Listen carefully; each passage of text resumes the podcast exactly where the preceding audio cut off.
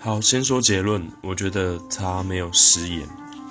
嗯，其实我们都是透过媒体的拼凑去了解这件事情的原貌，那我们也只能就就此去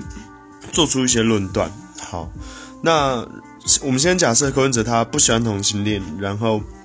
他也反对这种情况下，然后他说出了自己投这种反对票的情况，我也觉得没什么错。何况